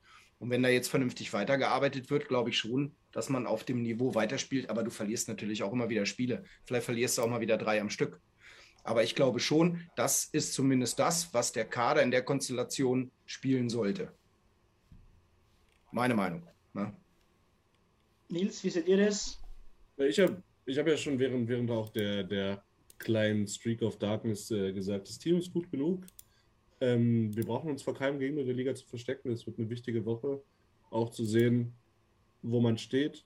Und das sagen wir jetzt übrigens schon den vierten Stammtisch in Folge, aber es sind halt immer wichtige Wochen. Ja, ähm, das wird eine gute Standortbestimmung diese Woche. Ich freue mich wirklich auf die Spiele, gerade auch gegen Tampa Bay und gegen die Panthers. Wobei ähm, diese Woche, ganz kurz Nils, wobei diese Woche nicht wichtig ist. Also die, nein, nein, sie ist, nicht, sie ist, nicht, wichtig, aber sie, sie, wird, sie wird, Spaß machen. Ich habe wirklich, genau, ich habe wirklich richtig Bock. Ich werde auch äh, in der Lage sein, alle drei Spiele zu gucken. Da freue ich mich eigentlich am meisten drauf. Und ja. ähm, ich habe Bock. Ich habe Bock, was, was dieses, dieses spaßmachende junge Team äh, leisten kann gegen, gegen diese wirklich großen Gegner. Und wie gesagt, ich finde, wir brauchen uns vor keinem verstecken. Wir können glaube ich, wenn wir, wenn wir unser A-Game bringen, können wir Step by Step mit jedem Team in der Liga mitspielen. Da bin ich mir hundertprozentig sicher. Der Tim wartet schon und schaut schon mit den Hufen. Er möchte an der Stelle unseren Christian Hinks zitieren. Richtig. Wo stehen die Oilers? Die Wahrheit liegt in der Mitte, aber ich habe jetzt gerade ein bisschen beim Standing so ein bisschen rumgeguckt. Wir sind im Moment 15. in der ganzen Liga. Da sind wir schon noch ein bisschen besser, aber wir sind in den letzten 10 Spielen sind wir 6, 3 und 1 und ich glaube, das ist so ungefähr, da werden wir sozusagen Top 10 in der Liga. Und ich glaube, das ist so ungefähr, wo wir im Moment sind. Wir sind kein Team, das jetzt wirklich jedes Spiel gewinnt, jedes dominiert. Wir sind kein Top-5-Team in der Liga. Aber ich würde uns halt schon irgendwo zwischen 8 und 12 in der Liga würde ich uns schon ansiedeln. Wir sind ein Playoff-Team und eben das ist so die Mitte von den Leistungen, die wir halt in den letzten 10 Spielen so gesehen haben. Das Ende von der Tippett-Ära und den Beginn von der Woodcroft-Ära. Also ich möchte, ja, absolut, ich bin da bei allen drei von euch. Ich möchte ein bisschen anders formulieren ich möchte mir noch zwei Wochen Zeit geben oder dem Team noch zwei Wochen Zeit geben, ob das jetzt wirklich die Anfangs-Euphorie ist. Ich weiß, die, die Canucks äh, hatten nach dem Trainerwechsel zu Bruce Boudreau ähm, 7-0-0 und dann äh, auch seitdem sind sie halt auch so ein 50-50-Team ähm, wieder geworden wie vorher. Ähm, ich glaube, wenn wir das beibehalten, dass wir wirklich substanziell ein deutlich stabileres 5 gegen 5 Team sind, ähm, wenn sich das jetzt auch, wenn man mal, da verlierst du auch mal ein Spiel, keine Frage. Wenn einfach der Goalie hot ist und du nicht triffst oder ne, unser Goalie schwach ist oder wie auch immer, so wie es letzte Woche, äh, jetzt gestern, du verlierst mal ein Spiel. Ähm, aber wenn du substanziell ein gutes 5 gegen 5 Team bist und dann ist das der Standard und dann gehörst du den besseren Teams. Und ich glaube, wenn wir es beibehalten, dass wir die guten Teams hin und wieder ärgern und gegen die schwachen Teams oder die schwächeren Teams einfach konstant gewinnen, dann sind wir sicher in den Playoffs und es ist scheißegal, ob du da Zweiter oder Dritter oder Wildcard bist. Das hat auch die Vergangenheit gezeigt, dass das relativ unwichtig ist. Ne? Ihr lacht alle, habe ich was falsch gesagt? nee, du hast eigentlich was ganz Witziges gesagt. Du hast nämlich gesagt, ich sehe es genau gleich wie ihr alle. Ich will es nur anders formulieren. Und das wäre auch gefallen, wir sitzen eigentlich hier und jeder nacheinander sagt genau dasselbe, halt auf seine eigene Art und Weise. Hier herrscht noch Harmony. Wollten wir eigentlich vermeiden, gell? Wollten wir eigentlich vermeiden. Weiß Harmonie, ey. ähm, wie, wie ist denn dein Fahrplan? Ich habe noch was auf der Kette, was ich mal ansprechen wollte. Dann macht es doch zwischenrein. Ähm, unser von uns allseits äh, verehrter Leon Dreiseitel. Ähm, Nils, du spielst ja selber noch. Ich habe bis vor ein paar Jahren auch noch gespielt ich weiß nicht, ob er sich ein Bad Boy-Image aufbaut, aber erinnert mich äh, oder über, äh, verbessert mich gegen Washington. War das Schläger von hinten zwischen die Beine irgendwie? War das gegen Washington? Wisst ihr, was ich meine, welche Szene das war? Ja, ja, ja, ja, ja. ja. Und das Ding gegen die Jets, gegen, gegen Connor. Das war ein Stockstich, oder? Ja, aber das, das, war, das war aus Versehen. Das, ja? war, das ist einfach blöd gelaufen. Der wollte loslaufen, hat seinen Schläger hintergezogen und hat sich, hat sich da verheddert. Der hat ja auch noch im Fallen von Connor hatte, hatte sich direkt entschuldigt. Ja, das habe ich gesehen. Er ist hinterher nochmal zu ihm hingefahren. Aber genau. ich habe diese Szenen in letzter Zeit öfter mal bei ihm gesehen. Ich finde es teilweise gut, dass er auch mal irgendwo reingeht und auch mal seinen Mann steht. Ähm, aber bei dem Ding habe ich echt kurz geschluckt. Ich habe mir dann nur die eine Zeitlupe angeguckt und im ersten Gedanken habe ich gedacht, äh, es war ein Stockstich. Da ist er echt mit den zwei Minuten Slashing hat er, glaube ich, gekriegt. Gut davon. Ja, das, das war aber ein bisschen Game Management. Also, ich, ich glaube, die, die Refs haben gesehen, okay, das war keine böse Absicht. Also, das würde ich da so ein bisschen außen, außen rausklammern. Aber du kannst ja trotzdem, ich meine, das Washington-Spiel ist ja noch nicht, noch nicht so lange her, wo er sich mit Wilson auch angelegt hat. Man vergisst auch immer mal wieder ganz gerne, dass er damals in unserem Playoff-Run äh, mal zwei Spiele gesperrt war. Ähm, ja, er hatte eine leichte Vorliebe. Leon erinnert mich immer an so eine, an so eine pubertierende 14-Jährige. Der ist manchmal ein bisschen. Ein Zicke, bisschen, ne? Ja, so eine richtige Zicke. Dann stappt er auch mal mit seinem Fuß auf den Boden und läuft dann da hinterher, wenn irgendeiner wieder Scheiße gebaut hat. Ähm, ja, so aber eine kleine, kleine Diva ist er schon. Aber jetzt täuscht das, dass ich diese Szene in letzter Zeit öfter mal gesehen habe als vorher? Oder äh, also ich, ich, ich, finde schon. Weil ich, ich finde, er hat, er, hat, er hat sich noch nie versteckt. Er hat auch immer mal einen blöden Spruch gelassen und auch mal irgendwie mal zugehauen von der Seite, wenn es keiner gesehen hat. Er macht es halt relativ, relativ schlau. Äh, seinen, seinen ersten Gordy Howe Hattrick würde ich jetzt noch nicht beschreiben, aber. Nee, das glaube ich äh, auch nicht. ja, also ich finde es ich immer wieder witzig. Wie gesagt, er ist eine kleine, kleine Diva, aber gegen so eine Leute hast du halt auch zu spielen, weil du genau weißt, wenn du, selbst wenn du den jetzt an, anfäst, so, dann musst du halt Okay, mit Cassie jetzt weniger rechnen, da musst du wahrscheinlich eher noch mit Swift rechnen, aber dann kriegst du halt Ärger und das ist dann immer ein bisschen. bisschen er muss halt ein bisschen aufpassen, witzig. wie er es macht. Ne? Ich meine, ja, hundertprozentig. Diese, diese, dieses GIF, was du immer ganz gern teilst, Lars, mit dem. Äh, wo er da, wo er da, ja, also äh, ne? die Dinger, ne? das war ja an der gegnerischen Bank. Ne? Ein bisschen. Trash-Talk, das ist richtig geil und das gehört ja auch dazu. Und wenn er sich daran auf, auf ähm, geil ist das falsche Wort, sondern Selbstvertrauen tankt und, und äh, wenn er daraus Kräfte zieht, ist es ja nur gut. Er muss halt mit dem Spear einfach aufpassen, weil er bist ja gleich mal ein paar Spiele gesperrt. Ne? Vor allen Dingen, ja. weil er ja halt, weil er dann jetzt schon als Wiederholungstäter gilt. Ne? Genau, und er, ich finde es ja auch gut, wie du sagst, aber ich hätte so ein bisschen Schiss, wenn das jetzt noch öfter kommt, dass er da irgendwie in so eine Ecke gedrückt wird, weil er hat es nicht nötig. Ne? Aber ich finde es schon gut, wenn er sein Mann steht, ein bisschen Trash-Talk und so, gar keine Frage. Aber für mich sah das im ersten Moment wirklich aus wie ein Stockstich. Jetzt mir vielleicht noch ein paar Mal angucken müssen. Und er ist, als Connor dann da stand und er auf die Strafbank gefahren ist, ist er auch nochmal hingefahren. Das habe ich gesehen. Ne? Ja, die hat sich direkt danach abgeklatscht und auch danach nochmal, ob alles gut ist. Aber im ersten Moment habe ich geschluckt und habe gedacht, oh weia. Ja, da ja. kommt was nach, aber alles gut. Okay. Um, ähm, genau. Das war das von dir. Äh, ganz kurz nochmal zurück zu Barry. Der Nick schreibt ja, er würde ihn für einen guten Bottom Six Forward traden. Das würde ich jetzt nicht tun, weil das ja so ziemlich das ist, was wir gerade nicht brauchen einen guten Kommt, drauf, kommt drauf an, wer. Bitte? Kommt drauf an, welcher Bottom Six Forward. Naja, sicherlich, aber du hast ja zum Beispiel jetzt, momentan spielen wir eh nur mit elf. Du hast jetzt immer ein, zwei draußen, wo man auch sagt, die können durch, durchaus im Line-Up spielen.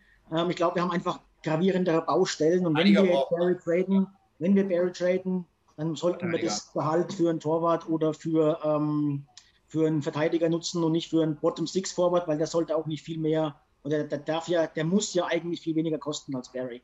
Komplett falsch ist der Ansatz aber nicht, in dem Sinn. Hm? Komplett falsch ist der Ansatz ja aber nicht. Und die Wahrscheinlichkeit ist ja auch groß, dass der Bottom Six Forward dann ein kleines Gehalt hat und dann könnte man, hätte man wieder den Raum, noch einen anderen Trade zu machen, wo nicht unbedingt Ja, aber du verbaust dir da natürlich momentan wilde 100.000, die du dir verbaust, fehlen dir vielleicht dann beim, beim, bei, bei einer anderen Position, die gerade einen größeren Miet hat. Ne? Ja klar, aber, aber komplett falsch ist der Ansatz nicht. Ich würde mich nee, auch nicht komplett nicht. wundern, wenn so ein, wenn so ein Trade aller Tyler Ennis oder sowas, also jetzt nicht in diesem Jahr, sondern der wurde ja vor zwei Jahren auch Richtung Playoff Run geholt. Äh, ja. Ennis, Gardier. So, da würde ich aber, da würde ich aber ehrlich, noch mal passiert. Da würde ich lieber Griffiths hochziehen, äh, momentan. Das ist eine Sache. Also, die haben wir ja in den eigenen Reihen so einen, der ist auch. Ja, ich glaube, ich glaub, du versuchst halt auch immer so ein bisschen bisschen nochmal einen anderen Blick auf die Sachen und nochmal ein bisschen anderen Input dir ins, Team zu sicher, sicher. Eishockey steht bei, steht bei diesen Trades, glaube ich, dann meistens an, an der letzten Stelle fast schon. Ja, genau. Ähm, was haben wir noch? Jetzt bin ich gerade ähm, aus der Seite raus. Björn, was denkst du, was für ein Handicap hat Dave Tippett? Ein Golfen, er hat es mal gesagt, ein ziemlich gutes. Ähm, ich weiß nicht, ob es einstellig ist, aber ich schätze den so zwischen 10 und 15 ich würde mal sagen, da wird er jetzt noch ein bisschen dran arbeiten. Er hat, glaube ich, gegenüber einem Reporter von den Coyotes hat er letzte Woche, glaube ich, ein Interview gegeben oder diese Woche und hat gesagt, er hört jetzt auf, er beendet seine Trainerkarriere nach den Oilers. Er wird, glaube ich, auch noch, wird er noch nächstes Jahr auch noch bezahlt? Ich bin mir nicht ganz sicher. Dieses Jahr wird auf jeden Fall noch bezahlt und ich dann nicht, weil macht er sich, Vertrag Sommer verlängern. macht, er, ja, macht er sich eine gute Zeit in Arizona und menschlich war er immer ganz top. Also es gibt auch äh, Emily Cave, die Witwe von Colby Cave, die hat viele tolle Stories von der Familie Tippett erzählt, wie sie ihr über die letzten Jahre geholfen haben. Ähm, aber ja, Dave Tippett, alles Gute in der Rente. Als Trainer bei den Oilers war es leider nicht mehr so passend. Ja. Ähm, wir haben noch zwei Torhüterfragen. Der Michael und der Mario haben gestern das schon gestellt in der Ankündigung. Äh, sind nicht dieselben Fragen, sind zwei getrennte, beides um Goalies. Die erste, also haben wir schon ein bisschen angedeutet, glauben wir, dass noch ein äh, Goalie-Trade zur Trade-Deadline kommt. Ähm, auch in dem Hinblick darauf, dass wir ja nächstes Jahr mit Smith und Skinner zwei Goalies unter Vertrag haben. Sollte das unser Duo nächstes Jahr sein? Nein. Wir müssen noch was machen. Ähm, also ich habe auch eine ziemlich klare Meinung. Ich glaube nicht, dass also Skinner wird nächstes Jahr äh, Goalie Nummer zwei sein. Smith wird den Vertrag haben. Entweder ist er ist immer verletzt, ja, Smith ist immer verletzt oder er ist dann einfach der dritte Goalie und ist halt dann wird runtergeschickt. Den nimmt er meine, guck, guck, guck, aufs Alter, wie du sagst, mit den Verletzungen. Ich bin Smith-Fan, gar keine Frage. Aber allein schon vom Alter. Und du musst ja überlegen, du hast jetzt diese Topspieler, äh, Dreiseitel, McDavid, in, in einem guten Alter. Jetzt, wie groß ist das Fenster? Keine Ahnung, zwei, drei Jahre. Und da musst du jetzt irgendwann ja. mal das angehen. Und du kannst dich jetzt noch zwei, drei Saisons so retten, dann ist das aber auch irgendwann durch, das Thema. Also ich, ich würde sehr, sehr viel Geld darauf verwetten, dass wir in den nächsten beiden Fenstern, also sprich Trade Deadline oder Offseason, einen Goalie verpflichten. Einfach weil jetzt schon rausgekommen ist, dass äh, Holland ja den Markt auch sondiert und das einfach auch erkannt hat. Ja. Der wird dann aber nicht Skinner vor die Nase gesetzt im Sinne von Skinner bleibt unten, das glaube ich auch, dass Kinder jetzt schon genug bewiesen hat und du brauchst dann auch, auch billig, wir brauchen halt so billige Verträge auch im, im Line-Up, sonst kommen wir nicht klar. Ähm, und wir brauchen den Raum, wir brauchen auch den Raum für unsere jungen Goalies, dass sie spielen können, weil sonst kommen die auch nicht ja. weiter. Der Rodriguez spielt, glaube ich, mittlerweile wieder in der East AHL, das bringt ihn ja auch genau. nicht weiter. Ja. Oder Nils, kannst du dir vorstellen, dass wir mit Smith und Skinner in die Runde gehen nächstes Jahr? Nächstes Jahr kann ich mir nicht vorstellen, ja. Ich glaube, es, ne? ja, es ist, es ist schwierig. Der Goalie-Markt ist echt eine Katastrophe.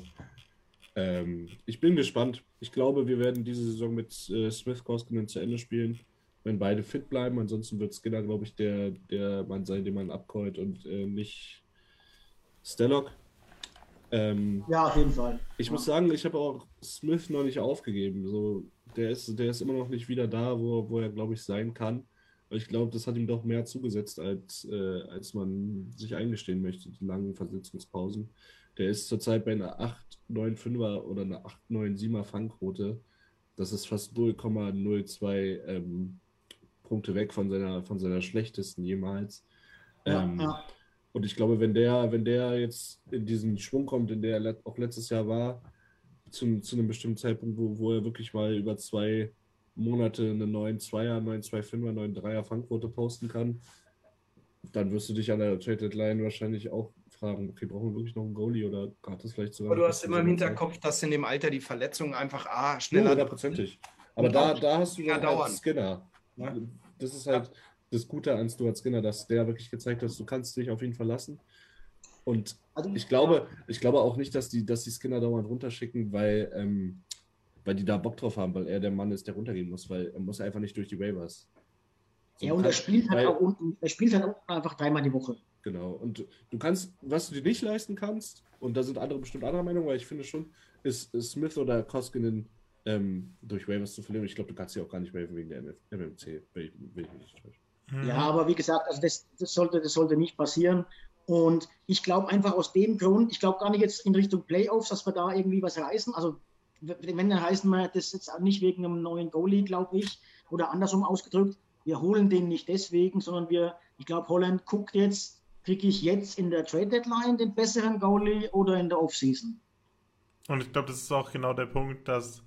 Und das ist, glaube ich, die entscheidende Frage. Ja, die... ähm, und, nicht, und nicht, ob wir jetzt in den Playoffs, weil äh, da steckst du auch nicht drin, der kann dann auch kacke sein, wie, wie magst du im ersten Jahr in Calgary. Ja, ja unsere, unsere Goalie-Position hängt jetzt eigentlich komplett davon ab, wer, wer Ken Holland und das Oilers Front Hoffness äh, sieht, ist langfristig die gute Lösung im Tor. Es gibt nämlich, es gibt schon viele Leute, die auf dem Markt sind, aber es sind halt viele Spieler, die, die an einem Scheideweg in ihrer Karriere sein, sind, wo es halt nach oben gehen kann und nach unten oder halt komplett nach unten. Zum Beispiel Jonas Copisalo, der würde gern getradet werden, aber ist er wirklich die Lösung oder ist er eher ja, ein durchschnittlicher ja. Goalie? Das müssen halt die Oilers entscheiden, welches Risiko sie da eingehen und was, was die richtige Entscheidung ist. Das kann dann Björns Oma im Nachhinein sagen. So ist es, das sage ich immer ganz wenn ihr, wenn ihr jetzt einen Goalie holst, dann muss der sitzen. Also ich möchte jetzt nicht in, in, in Hollands Haut stecken, weil wenn du jetzt nochmal eine Wurst für einen Haufen Geld holst, äh, dann. Ja, nur, nur das, das weißt du halt nicht, Lars. Ja. Beim Goalie weißt du es halt eben nie. Na klar. Ich sag mal, die Wahrscheinlichkeit, die Wahrscheinlichkeit, dass Heimman uns die nächsten drei, vier Jahre noch Spaß macht, die war bei 95 Prozent. Ähm, die Wahrscheinlichkeit, dass jetzt ein Goalie einschlägt, das weißt du halt selbst, wenn du jetzt Wasilewski holst, weißt du es halt nicht. Ah, guck, guck Carey Price, auch verletzt. Ja. Passiert. Ähm, das ist halt, das ist, da kannst du jetzt auch, du kannst, was, angenommen, wir holen jetzt Copisano dann sagt jeder, ja, super Holland, das war ja ein Panik-Move und wie kannst du nur so ein durchschnittlichen. Ja, und wenn der dann auf einmal eine 93er Quote hinlegt, dann ist er der Hero. Ja. Kann passieren. Das kann passieren und die, die, die Schwierigkeit ist eben, den zu finden, den es für den richtigen Preis gibt, der dann auch wirklich ja. die Rolle einnehmen kann, die kann auf ihn wartet. Mal, kann passieren, dass wir, dass wir Wille Husso holen aus, aus St. Louis, der hat jetzt eine 94er Quote in seinen 17, 18 Spielen und bei uns macht er eine 88er und wir scheiden in der ersten Runde aus. Also, ne, das ist okay. wirklich, Goalie ist halt ganz krass. Ne? Wir haben Talbot weggejagt und ich war froh, dass er weg ist. Jetzt hätte ich ihn gern wieder. Ne? Also, ja. das ist doch immer ja. so. Wir ja. haben auch Dudley ähm, weggejagt. An Anschlussfrage zum Goalie. Michael Graf fragt, mich würde interessieren, ob jemand von euch dem Markström so eine starke Saison zugetraut hätte. Ich ehrlich gesagt nie im Leben. Nee. Das ist, wir brauchen gar nicht so viel über Torhüter reden, ich sag's euch ganz ehrlich. Weil die machen sowieso, was die wollen. Ja, ja es ist um, einfach so. Die haben nicht nur Dinge in der Waffe, die sind auch komplett unberechenbar. Bobrowski verdient so. 10 Millionen im Jahr und in einem Jahr hat er nicht mal eine verdient und im nächsten Jahr hat er die 20 komplett verdient. Ja, das ist wirklich, das ist auch, was ich, was ich so ein bisschen bemängel an, dieser, an diesem Vorhaben, an der Trade Deadline sich einen Goalie zu schnappen. Weil guck dir doch mal die letzten 10, 15 ähm, nicht mal nur Stanley Cup-Sieger, sondern wer da in den jeweiligen Conference Finals stand. Das war entweder immer jemand mit einem Franchise-Goalie, der schon länger in der Organisation ist, oder es war irgendwie deren zweiter Torwart, der aller Matt Murray damals bei Pittsburgh auf einmal komplett durchdreht und streaky wird. Und das ist halt immer so, sind halt immer so Sachen, so Cinderella-Stories meistens. Wann war denn das letzte Mal, dass jemand an der Trade Deadline für einen Goalie gegangen ist und das, das, hat, das hat was bewirkt? Aber, Theoretisch kannst du sagen, das waren wir bei Talbot. Aber um das also, nochmal aufzugreifen, gibt es halt zwei Namen, die ich deshalb interessant finde. Es wäre einmal Valamov, weil er bei mehreren Teams bewiesen hat, dass er Nummer 1 NHL-Keeper sein kann. Oder man sheltert äh, die Zeit ein bisschen und teilt es mit Skinner auf. Oder halt Braden Holtby, weil Braden Holtby hat gezeigt, dass er selbst, wenn er eine schwache Regular Season gespielt hat, kann er in den Playoffs aufwachen und, und dein Team zum Stanley Cup tragen. Der hat, der hat, glaube weniger als die Hälfte der Spiele gemacht in der Washington Stanley Cup Saison. Aber Grubauer hat in den Playoffs geschwächelt und dann ist er reingekommen und hat dieses Team zum Stanley Cup getragen. Und äh, deshalb sind das zwei Namen, die halt nach den Kriterien, die Nils äh, richtigerweise genannt hat, die wären in dem Sinn interessant. Wie alt ist denn der Holger jetzt? Weißt du das? Äh, irgendwie so 34, 35, so, äh, auch nicht mehr der Jüngste. Mhm. Also Michael, Michael, um nochmal kurz auf deine Frage nochmal dann zu antworten. äh, ich, ich, ich hätte, ich habe es befürchtet, weil ich den in Vancouver schon gut gesehen habe und Vancouver den ja nicht hat ziehen lassen, weil er kacke war, sondern in meinen Augen, weil die sich halt für, wie heißt er in Vancouver? Ist mir der Name entfallen. Demko. Bitte? Ja, genau, für äh, Thatcher Demko entschieden haben. Ähm, dass der jetzt so einschlägt und hier Shutout-Rekorde bricht, äh, liegt wahrscheinlich auch am defensiven Spielstil äh, vom Calgary Coach und vom Calgary Team. Aber das passt da drüben gerade leider Gottes ganz gut zusammen. Ne? Ähm, Michael schreibt selber gerade, Binnington ist auch so ein Beispiel. Binnington ist natürlich so ein Fall, dem hätte wahrscheinlich hätten 32 ähm, NHL GM den Vertrag gegeben, den er jetzt hat, weil der aus der eigenen Franchise kam, den ähm, ähm, ähm, Stanley Cup geholt hat, äh, als billiger AHL-Goalie quasi. Ja, und ähm, der hat sich das dann verdient, sag ich mal, weil das willst du ja, da träumst du ja davon, dass du keinen holen musst, dass du selbst dir einen draftest. Aber dass die eben nicht halten und dass die eben dann auch mal Schwankungen haben und auch krasse Schwankungen haben, da ist das, wie du selber sagst, Michael, genau das beste Beispiel. Da kann, da kann man den Hinkster dann auch wieder den Professor zitieren, dass Max Ström ist sozusagen auch die Mitte davon, was er diese Saison leistet und was er letzte Saison geleistet hat. Und aber die Tendenz ist dann doch eher da, dass es ähnlicher ist zu dieser Saison, weil er das halt in Vancouver schon bewiesen hat, dass er schon ja. eher zu den Top-Goalies gehört als zu den schlechtesten Goalies. Ähm, lasst uns noch kurz mal 20 Minuten oder 10 Minuten, keine Ahnung, wie lange wir brauchen, über äh, eine Deutschland-Premiere sprechen. Gestern Abend erstes Spiel auf Pro7 Max. Äh, Randsport, ja, das Team um Icke, um Icke Domisch hat äh, übernommen, das erste Mal ein Spiel übertragen und wird ab sofort jeden Sonntag ähm, 19 Uhr sein. Was man vorneweg sagen kann, ist äh, in meinen Augen, das ist ein Format, das spaltet, es ist ein Format, das polarisiert. Dieser Icke ist auch ein Typ, der polarisiert. Das muss man nicht mögen, aber ganz ehrlich, dann muss man es halt auch nicht anschauen. Ja? Und ähm, was man noch als zweites von meiner Punkt, dann bin ich durch, gebe, gebe euch das Wort, sagen kann, ähm, wir finden das sehr geil, auch schon deswegen, weil wir ja auch was Ähnliches machen, nämlich interagieren und Interaktion mit, mit Fans. Und was gestern allein auf unseren Kanälen los war, äh, Twitter ist explodiert, Instagram ist explodiert. Wir haben auf Facebook neue Beitritte gehabt. Ähm, das ist richtig cool und wenn das andere äh, auch so hinkriegen, dann ist das, glaube ich, ein richtig geiles Format. Das war mein Wort zum Sonntag dazu. Also, ich habe es nicht gesehen, aber grundsätzlich muss jeder, der sich für Eishockey interessiert, erstmal froh sein, dass Eishockey, das nach wie vor bei uns ein Randsport ist, ein bisschen mehr Präsenz, ein bisschen mehr Bühne kriegt. Ja? Also können wir alle froh drüber sein, äh, dass darüber vielleicht Leute generiert werden, die, die den Sport gut finden, dass man da einfach mehr Möglichkeiten hat, was zu sehen. Und dann das äh, mit Icke, ich habe das nur gestern mitgekriegt. Ähm, äh, wir hatten im Vorfeld auch drüber gesprochen, unter aller Sau. Also ich meine, wer es bei Football gesehen hat, erstmal ist er ein geiler Typ. Ähm, und was da abgeht, ähm, warum sich die Leute aber so sind die Leute im Netz. Ich meine, wenn ich mir irgendwas angucke, das gefällt mir nicht, dann gucke ich es mir nicht an, wie du es gesagt hast. Ähm, ja, unter aller Sau. Mir, mir fällt da gerade nichts weiter zu ein, aber ich verstehe den Hintergrund nicht, wer sich darüber aufregt, weil der Typ einen Fokuhila trägt oder was auch immer. Keine Ahnung. Helft mir mal. Ich, ja, also ich, ich habe es in der Facebook-Gruppe auch so geschrieben, wir, wir rühmen unseren Eishockeysport immer damit mit dem Spruch Hockey is for everyone. Ja. Und ich glaube, wir haben jetzt hier an dem Stammtisch schon so oft über, über Situationen geredet, wo es halt wirklich so war, dass es gezeigt hat, dass es nicht so ist. Und ich finde halt, wir müssen da auch besser sein als Eishockey-Community zusammen, eben nicht nur Worte, sondern auch tatenmäßig.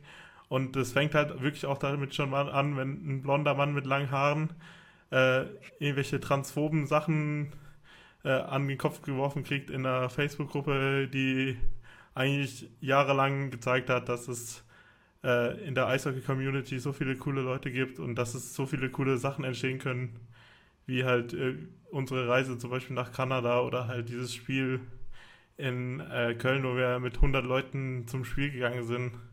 Äh, und ich, da müssen wir einfach alle besser sein und um unsere, um, um Eishockey auch wegzukriegen von der Randsportart, muss man auch ein bisschen akzeptabler sein, weil äh, man kann nicht alles wollen und alles schlecht finden. Wir sind ja. nicht in der Position, wenn man Eishockeysport-Anhänger ist, ähm, ähm, dann auch noch so eine Dinge anzuzahlen. Wir sollten wirklich froh sein, dass das äh, noch eine größere Bühne bekommt. Ne? Also wer halt das puristische Eishockey sehen will, der muss halt sich den Game Pass kaufen und muss halt dann auf die paar Spiele, die auf Sky und auf ähm, anderen Sachen laufen, halt verzichten. Ähm, ich glaube, Nils, ihr habt gestern so viel Spaß gehabt wie lange nicht mehr auf, auf Twitter, oder? Ähm, ja. Das ist ja auch also das, wo die Leute einfach, also die Leute, die da Bock drauf haben, das ist dann richtig geil und da wächst was und das ist doch, das ist doch, also ich weiß nicht, was es da zu meckern gibt, ne? weil wenn der Typ keine blonden langen Haare hätte, sondern eine Glatze, dann wäre er ja auch nicht besser, sag ich mal, oder schlechter. Der wird ja innerlich das Gleiche bringen.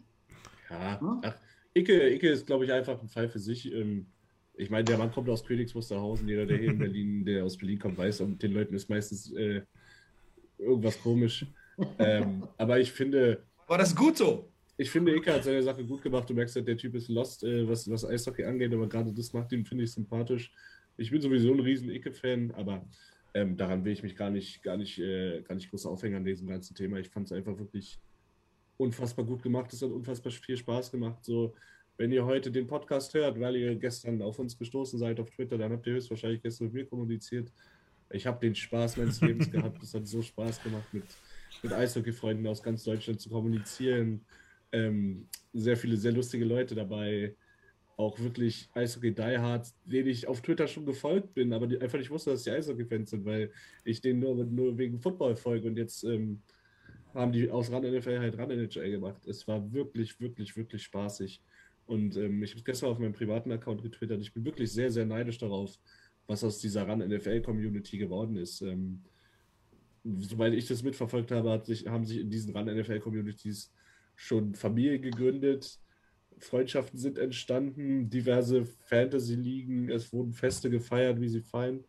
Und das ist halt wirklich eine Riesenchance für Eishockey in Deutschland, weil ich denke, dass, dass das Ceiling für Eishockey in Deutschland noch viel, viel gläserner ist als für Football, weil wir haben bereits eine gute Eishockey-Infrastruktur in Deutschland. Und wenn RAN dabei helfen kann, Eishockey in Deutschland zu promoten, dann sollte man, wie ihr, wie ihr schon völlig richtig gesagt habt, sollte man eigentlich seine privaten äh, Befindlichkeiten, seine privaten Meinungen über die Leute, die das dort präsentieren, ähm, ja, für sich behalten. Also das ist ein ähm, ganz wichtiger Punkt. Ne? Man, darf, man darf schon sagen, dass ihm das nicht passt oder dass einem das nicht gefällt, um Gottes Willen. Aber uns geht es einfach um diese Verknüpfung mit irgendwelchen Äußerlichkeiten. Ähm, auch deswegen bin ich, seit ich die Facebook-Gruppe äh, gegründet habe und auch wir jetzt hier im Team, äh, da relativ strikt und vielleicht strenger, als das manche für nötig halten. Aber ganz ehrlich, wir werden da auch keinen Millimeter von der Linie abweichen, weil es einfach wichtig ist und weil wir nicht so wie alle anderen im Netz einfach sein müssen. Und wir legen auf diese zwischenmenschlichen Gepflogenheiten einfach Wert. Und ähm, es ist extrem wichtig. Ich selbst habe es am eigenen Leib mal erlebt und auch deswegen bin ich da von Anfang an so streng gewesen. Mir wurde mal äh, bei meinem alten Arbeitgeber ähm, am ähm, Weiberfasching, was ja, nächst, was ja diese Woche ist, die Krawatte abgeschnitten und das haben wir auf Facebook gepostet. Und dann hat halt irgend so zwei Typen, hat halt ähm, mein Arbeitgeber nicht gepasst und stand halt drunter, stecht ihn ab, die fette Sau, oder hätte die halt höher abgeschnitten. Und ähm, das sind dann solche Dinge, da kommt man einfach ins Grübeln. Und ähm, auch deswegen bin ich hier sehr streng und vielleicht strenger, als ich sein müsste und wir alle hier im Team. Und das ist nochmal wichtig, einfach zu sagen, wer mit uns Spaß haben will, muss sich auf diese Regeln einfach einlassen. Und, und gleichzeitig ist es ja wirklich so, dass das, was Nils jetzt gerade erzählt hat von der RAN NFL Community, teilweise haben wir das mit unserer Gruppe eben schon so erlebt und gleichzeitig ist das eben auch für das, was wir so streben, dass wir halt wirklich äh, eine gute Zeit zusammen haben beim Eishockey gucken, auch wenn wir irgendwie überall auf der Welt, überall in Deutschland leben, überall im deutschsprachigen Raum äh, und halt einfach eben eine gute Zeit zusammen haben. Genau.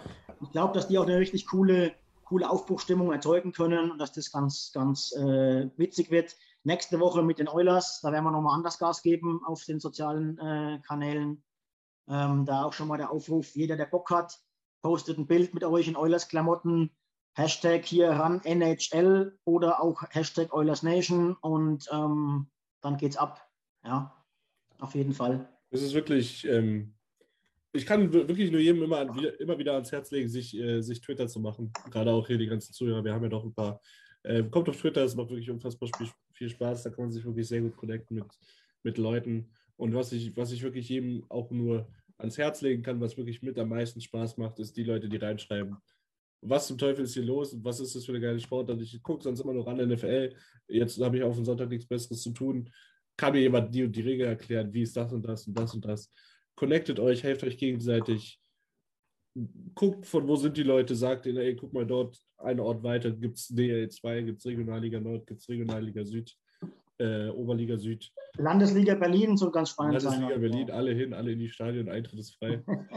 ähm, ich glaube, ich glaube, das kann was werden und ich bin wirklich, wirklich hyped und äh, euphorisiert und ich freue mich unfassbar auf nächsten Sonntag. Ich freue mich unfassbar auf nächsten Samstag. Ähm, wenn die Oilers auch schon zu einer guten Uhrzeit spielen. Ja, ich habe Bock, muss ich wirklich so sagen. Ja, nächsten Samstag ähm, ist Oilers gegen Panthers in Konkurrenz zur ARD Sportschau. Gibt es auch nicht so oft. Äh, Lasst uns unserer Tradition noch folgen zum Abschluss. Wir spielen am Mittwoch in Tampa Bay, am Samstag in Florida und am Sonntag in Carolina. Könnte eigentlich nicht schwerer sein, ein Auswärtstrip gegen drei Top-5-Teams. Ja, überleg mal, vor sieben Jahren hättest du dich vor Lachen nicht mehr hinbekommen. Genau, aber das ist auch das Geile an unserem Sport, ne? dass ich das einfach oder an der NHL, wie schnell sich wandelt. Ja, äh, holen wir überhaupt einen Punkt? Wie ist eure Einschätzung? 1-1-1. Was sagst du? 1-1-1? Ich, ich glaube nicht, dass jemand positiver ist. Das wäre ja mega, wenn wir drei Punkte holen gegen da. Also das wären drei Bonuspunkte. Ich wollte genau das Gleiche sagen. Ja. Auch 1-1-1. Ja, Krass. Am, am, besten mit einem Sieg am Sonntag. 2-0-1. Am Sonntag wäre großartig.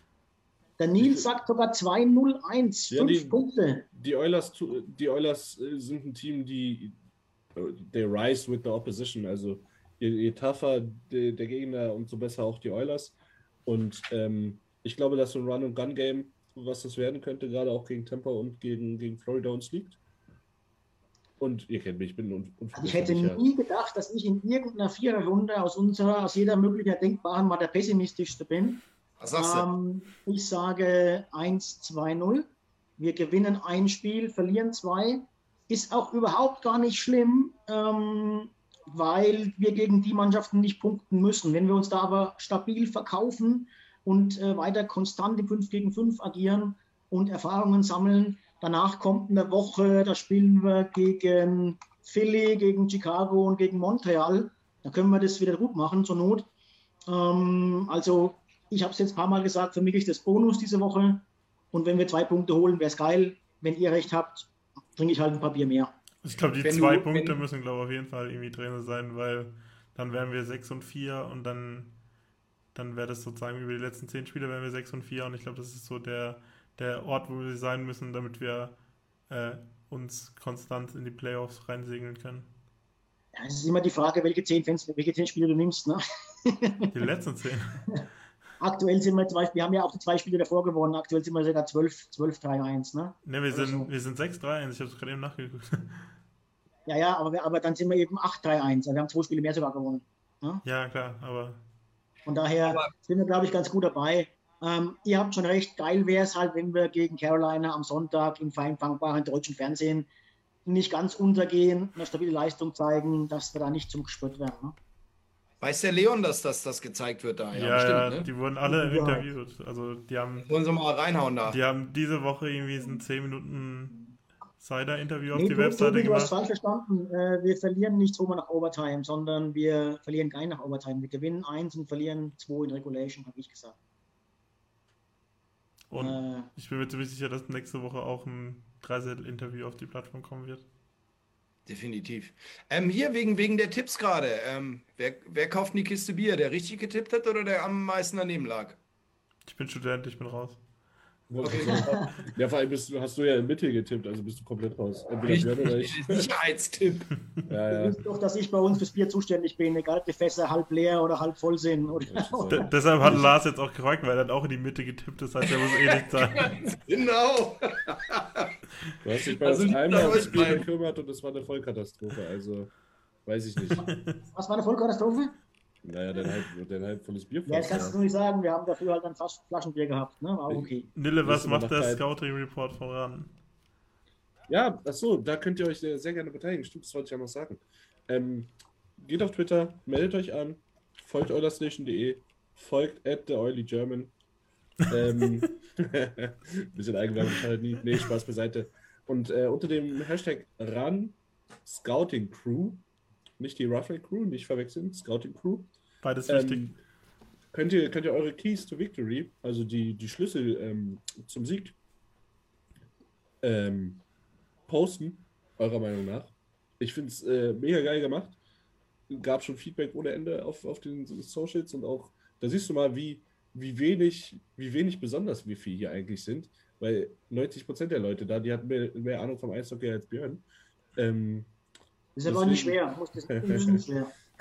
nee, aber ähm, macht sehr Spaß, sich die durchzulesen. Sind auch einige Sachen, die möchte man als Oilers-Fan natürlich nicht hören. Wenn da steht, naja, eigentlich müsste lustig, äh, einer, hat, einer hat geantwortet, äh, wenn die Oilers als erstes scoren, gewinnen sie, wenn nicht, dann nicht. so, weil hm. es ist ja nun mal einfach so.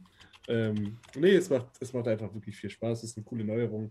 Ähm, ich lese es mir gerne durch, auch in meiner Privatzeit, wenn ich hier aus, mich ausstempel bei oilersnation.de.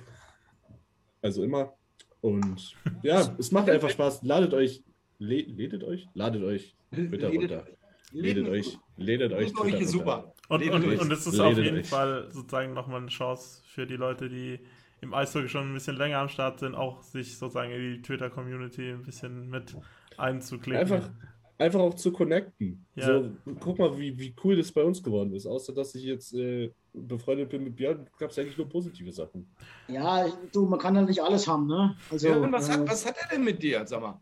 Ich habe ihn in der Badewanne gesehen, seitdem kriege ich, habe ich, ich, glaube, hab ich, ich, ich habe ihn, hab ihn, vorhin einmal zu oft gelobt, als ich sein Tor erwähnt habe. Ja. Was die Leute nämlich eigentlich, was die Leute eigentlich viel mehr interessiert, dass er in der Vorwoche bei 27 zu, keine Ahnung, sie haben 27 Tore geschossen. Zu zwei. Er hat kein Tor gemacht und stand bei plus eins. Bei minus eins. Also das muss, oder minus eins sogar. Äh, also das hätte ich auch, das hätte ich auch gekonnt. Aber ja, Björn, war, keine Sorge. Ich war nervös, weil mein Crush war in den ja. Stands. Tim war da. Ich plane wegen der Geschichte eben im Hintergrund ja schon an einer, an einer Gründung eines Betriebsrates bei OilersNation.de. Also von daher. Ey, ja. so, so, das, das sage ich, sag ich jetzt nicht mehr live. ich, ich höre auch was, ja. Was habt ihr denn? Das könnt ihr mir gleich erzählen. Wir können ja mal, wir können mal einen Kummerkasten einrichten. Naja, Männer, ihr seht, wir driften ab. Äh, Ach, Quatsch. Wir brechen, wir brechen es an der Stelle ab. Nils wird nächste Woche nicht dabei sein können. Der muss ein blaues Auge verwunden. Ähm, ich habe nächsten Montag frei. Ich kann den ganzen Tag. Dann würde ich sagen, bis, bis übernächste Woche mit Nils. Bei den anderen schauen wir mal. Ja, Männer, Frauen, Kinder, macht's gut da draußen. Okay. Bis bald. Und kriegen wir noch was vom Nation Dexter zu hören? Nee, der sitzt hier, der schläft hier, der sagt keinen Ton. Der, der ist sagt keinen Ton. artig. Ja. bleibt der, der fragt sich, wo Frauchen bleibt. Der ist, genau, also, der, der, nix. danke, danke nach Berlin, danke nach Hannover, danke nach. Bist du eigentlich in Basel? Nein, immer noch nicht. Du, du kannst dir seit vier Jahren nicht merken, wo ich wohne, aber okay. Ich dachte, du studierst in Basel. Ja. Der alte Almdudler. Ich dachte, du hast da mal eine Wohnung irgendwie. Der ist, der ist aber nie in der Uni. ja, das ist das Problem. Ich bin genau. Grenzgänger. Tim studiert 16. Semester IT. ja. ja, das ist ja für mich alles da unten die gleiche Ecke. Ja, klar. Also, ist, macht's gut. Das drei Länder. Äh, bleibt, gesund. Bis nächste Woche. Haut rein. Bis ciao. demnächst. Ciao, ciao. ciao. Vielen Dank fürs Zuhören. Besucht uns auf oilersnation.de. Außerdem findet ihr uns auf Instagram, Twitter, Facebook sowie auf YouTube.